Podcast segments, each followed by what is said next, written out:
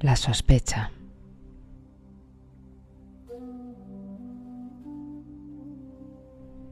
Era un leñador que todas las mañanas temprano iba al bosque a talar árboles y conseguir medios para mantener a su humilde familia.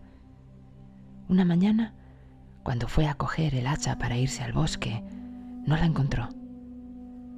Al tratar de recordar dónde la puso el día anterior, le vino a la memoria que el anterior anochecer le había estado mirando el niño del vecino mientras partía leña. En tanto seguía buscando el hacha y no la hallaba, empezó a sospechar si no se la habría robado el niño. Se dijo, seguro que ese maldito niño se la ha llevado. No me extraña. Nunca me ha gustado ese muchacho. Bien, seguro que saltó la tapia de mi jardín entró en mi casa por una ventana y se llevó el hacha mientras yo dormía. No me cabe la menor duda de que él la tiene. El leñador tuvo que comprar otro hacha. Cada vez que veía al niño se daba cuenta de que en él todo era sospechoso. Desde luego, era un niño raro.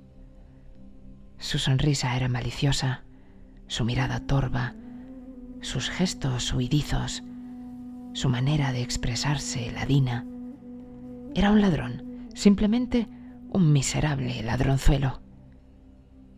Pasó el tiempo.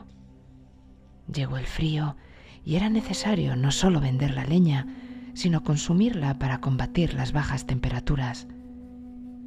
Una tarde, al coger leña de uno de los montones del jardín, el leñador encontró el hacha debajo de los leños recordó efectivamente que allí la había olvidado hace tiempo. Desde ese día, curiosamente, comenzó a encontrar al niño muy simpático. Tenía una mirada cariñosa, su sonrisa era franca y leal, sus palabras afectivas y todo él exhalaba afecto. Se dijo, siempre me ha gustado este muchachito.